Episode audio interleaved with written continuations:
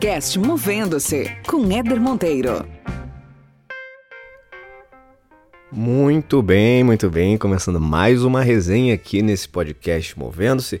Obrigado pela sua audiência de sempre, obrigado por estar aqui nessa segunda-feira. Não sei se você está ouvindo necessariamente na segunda-feira, mas toda segunda-feira de manhã tem uma resenha nova, tem algum assunto que eu trago aqui para a gente trocar uma ideia, para a gente falar sobre carreira, desenvolvimento, etc. E é sempre muito bom ter vocês por aqui.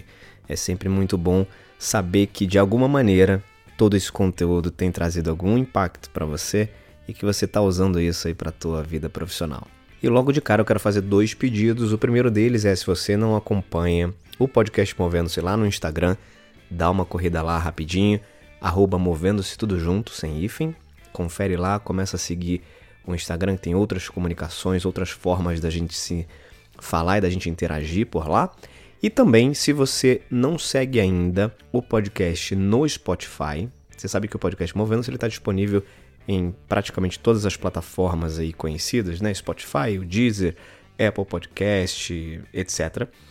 Mas o Spotify é a principal plataforma hoje de podcast no Brasil, então eu sempre encorajo a todos vocês a entrarem lá e também seguirem o podcast Movendo-se lá dentro do Spotify, beleza? E na semana passada eu fui convidado para participar de uma live e o tema central desse bate-papo foi o mundo das palestras como fazer uma palestra de impacto, como planejar uma palestra, como perder o medo de falar em público.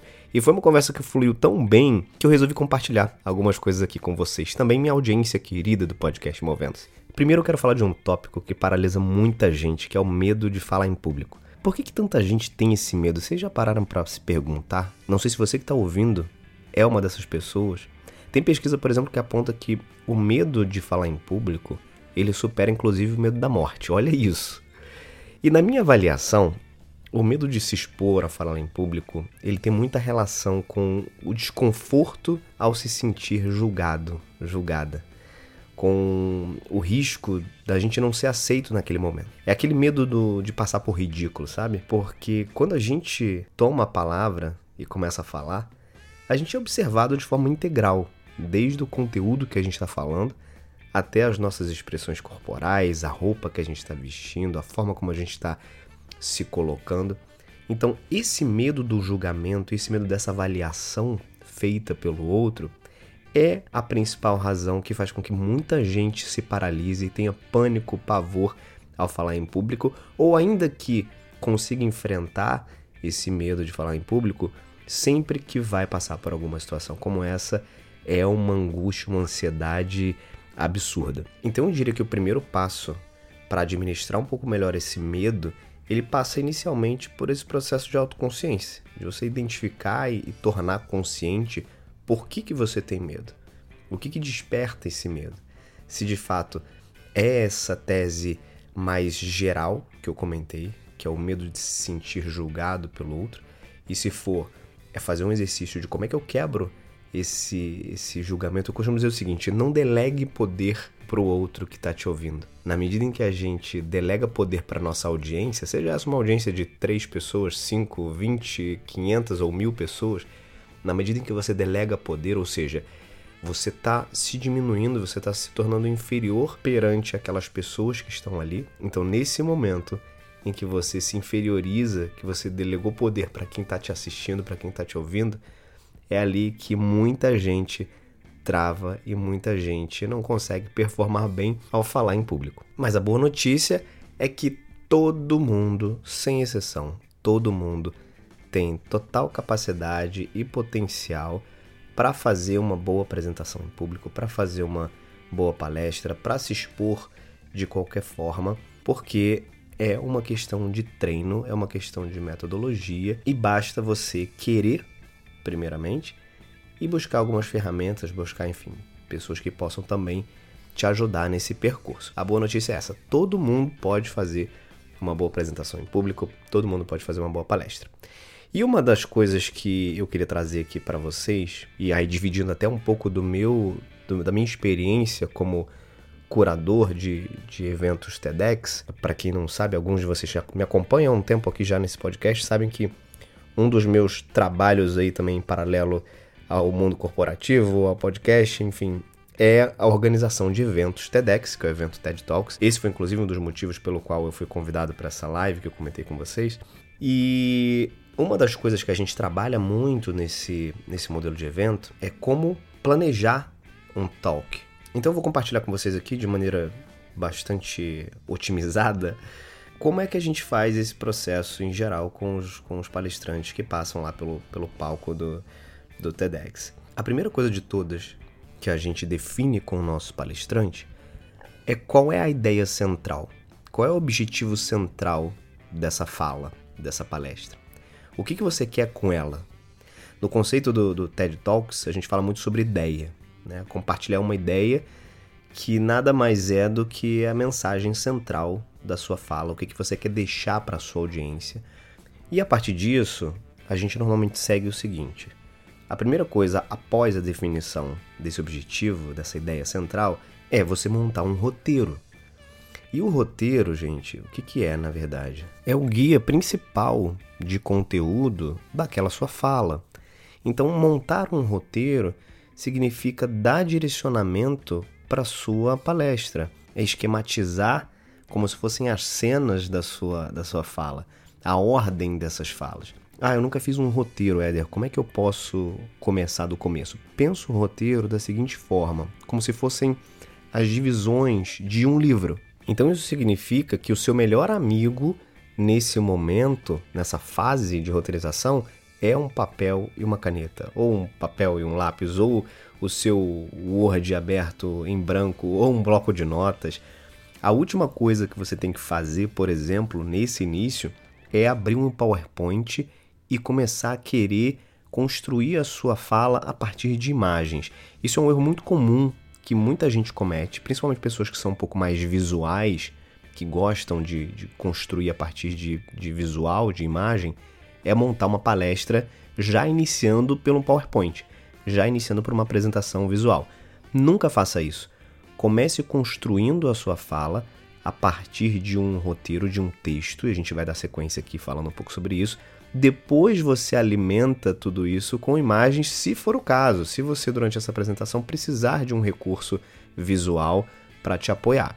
Mas seguindo aqui na ideia de um livro, então você coloca lá introdução, como é que você quer começar essa sua fala? Qual é o impacto do início dessa sua fala, dessa sua palestra? Então você coloca a introdução, coloca uma, uma, duas linhas do que seria a introdução dessa sua palestra e depois você divide como se fossem capítulos. Sabe os capítulos dos livros? Então você coloca quais são os temas que vêm um na sequência do outro. Então você nomeia esses temas como se fossem nomes de capítulos de um livro, por exemplo, e coloca uma breve descrição para cada um desses capítulos. Então esse é o seu roteiro. Com isso você já tem o que a gente chama de esqueleto da sua palestra, esqueleto da sua fala. E aí pense palestra não necessariamente como ah, uma palestra num evento. Qualquer fala estruturada que você venha a ter, seja isso chamado de palestra ou uma apresentação que você vai fazer numa reunião para um grupo de pessoas, enfim. Essa estrutura, isso que eu estou comentando aqui com vocês, serve para ambas as situações. Concluído esse roteiro, concluído esse esqueleto da sua palestra, é hora de você estruturar o recheio disso aí a sua fala de fato. E aí, nesse momento, é importante que você escreva uma narrativa. Escreva a sua palestra em forma de narrativa, já simulando a sua fala. Então, entra ali em cada um daqueles capítulos, começa lá na introdução, depois vai avançando para cada um daqueles capítulos e começa a escrever o que seria a sua fala. Então, você vai colocar toda a sua palestra, todo o seu, seu talk, como a gente chama lá no TEDx, você vai colocar isso num papel, num texto, porque ele vai servir inclusive como base para você ensaiar, que essa é a próxima etapa, que é essa etapa seguinte. Eu sempre recomendo que como parte do ensaio, faça um vídeo. Simula a sua palestra num vídeo. Filme você falando, grave. Se for difícil inicialmente para você lidar com câmera, faz um áudio, faz em formato de áudio. Assim como a gente está fazendo aqui, como eu estou conversando com vocês aqui agora, em formato de áudio, você pode gravar, simular a sua palestra inicialmente num áudio e aí posteriormente você pode partir para uma segunda etapa que seria uma etapa de vídeo. Agora importante, tanto um vídeo quanto um áudio serve para você utilizar como base para treinamento e não para você decorar, tá? Essa narrativa que você construiu, esse texto que você construiu e que depois você vai colocar isso simulando em forma de vídeo ou de áudio, isso é para você praticar a sua fala, não para você decorar a sua fala. Muita atenção nisso, porque tem muita gente que acredita que pode decorar uma palestra e você tem alguns riscos associados a isso. O primeiro deles é que você pode correr o risco de ficar artificial. Então, falas decoradas tendem a ser um pouco mais artificiais no momento em que você está falando. O segundo e mais arriscado é que fatalmente você pode esquecer uma parte da sua fala. E quando a gente decora um texto e esquece um fragmento desse texto, a gente perde um pouco a conexão com o que vem a seguir. E isso faz com que ali no meio daquela sua fala você gere um problema, porque você vai dar uma travada, você vai ficar procurando na sua memória, no seu HD interno, o que, que vem na sequência. Então nunca é bom você decorar. Por isso a lógica dos capítulos é interessante porque você tem ali na tua cabeça uma sequência do que você precisa falar, daquilo que não pode faltar dentro da tua palestra. Agora, se um trecho ou outro eventualmente escapar, você não se lembrar na hora, não tem problema algum. Até porque a única pessoa que vai saber que faltou ali um determinado trecho é você. Ninguém mais tem essa informação, ninguém sabe exatamente, ninguém sabe exatamente qual é a sua fala, então fica muito tranquila, muito tranquilo se for esse o caso, se você esquecer alguma partezinha ali, isso é super normal, o importante é manter a segurança na fala e da sequência. E aí, gente, é treino, treino, treino, treino e mais treino. Toda fala, toda palestra de impacto, todos aqueles oradores que vocês veem que, puxa, dão show no, no, no palco ou fazem uma apresentação numa reunião super bem, eles, obviamente, além de dominarem muito aquele conteúdo que eles estão falando, eles treinam muito, praticam muito. Então, não treinar é um erro. Aliás, deixa eu falar aqui para vocês três erros mais comuns de um, de um palestrante ou de um orador ou de alguém que vai falar é, em público em uma situação que requer uma estrutura de fala. O primeiro é esse, não treinar. Achar que pelo fato de conhecer o assunto, você vai conseguir falar tudo que você gostaria na hora, você vai conseguir improvisar se por acaso faltar alguma coisa ali na tua fala. Isso é uma armadilha tremenda. Então, não treinar é um grande erro. Você precisa ter treino, você precisa de treino, até porque o treino ele te traz segurança ele te traz confiança na hora em que você for ali enfrentar uma audiência. Um outro erro muito comum também, e esse é super bacana de compartilhar aqui com vocês, que é o seguinte: é você querer, como orador, como oradora, você querer imitar alguém ou o estilo de algum comunicador, de alguém que você admira como orador, como oradora em detrimento até do seu estilo próprio. E isso é uma grande armadilha, porque a última coisa que você deve ser quando estiver falando, quando estiver apresentando, é um personagem. Você precisa ser você. Ainda que você admire pessoas que têm um estilo muito diferente do seu quando estão apresentando.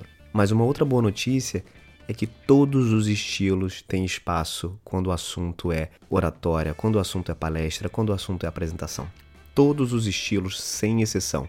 Isso eu falo por experiência própria, de quem já coordenou e já organizou evento com dezenas e dezenas de palestrantes, e eu já vi pessoas com estilos completamente diferentes e que conseguiram passar um recado e conseguiram tocar a audiência de maneiras incríveis. Então todo mundo tem espaço, todo estilo tem espaço. O mais importante é que você seja você. E um terceiro e último erro é não se preocupar com o seu público. A sua linguagem e os exemplos que você traz, por exemplo, nessa sua fala, precisam levar em consideração que tipo de público você está lidando. Para você se conectar com aquela audiência, você precisa entender para quem você vai falar, quem são as pessoas que estarão ali, qual é a faixa etária ou qual é o perfil, se é possível, né? nem sempre é possível você conhecer um pouco do perfil da tua audiência, mas em geral, sendo possível, é muito importante não negligenciar essa preocupação com o teu público, com a tua audiência, com as pessoas que estarão ali te ouvindo, porque de novo, os exemplos que você vai colocar na tua fala, eles precisam se conectar com as pessoas. Não adianta nada você, por exemplo, colocar ali na tua narrativa, colocar ali naquela construção da palestra que você fez alguns exemplos que as pessoas que estão naquela plateia, naquela audiência, não fazem a menor ideia do que significa aquele exemplo que você deu, sabe? Então é, é como se você fosse, por exemplo, fazer uma palestra para um público é, de adolescente e você utilizar um exemplo, um case, uma história de alguma coisa que aconteceu na década de 80 que você viveu. As pessoas não vão se conectar com aquilo. Então desconsiderar o perfil do teu público é um outro erro comum nesse universo de palestras. Essas foram algumas dicas aqui para você. Espero que você tenha se conectado de alguma maneira com elas. Tem muito mais coisa, obviamente, nesse universo de palestras, de oratória, de comunicação.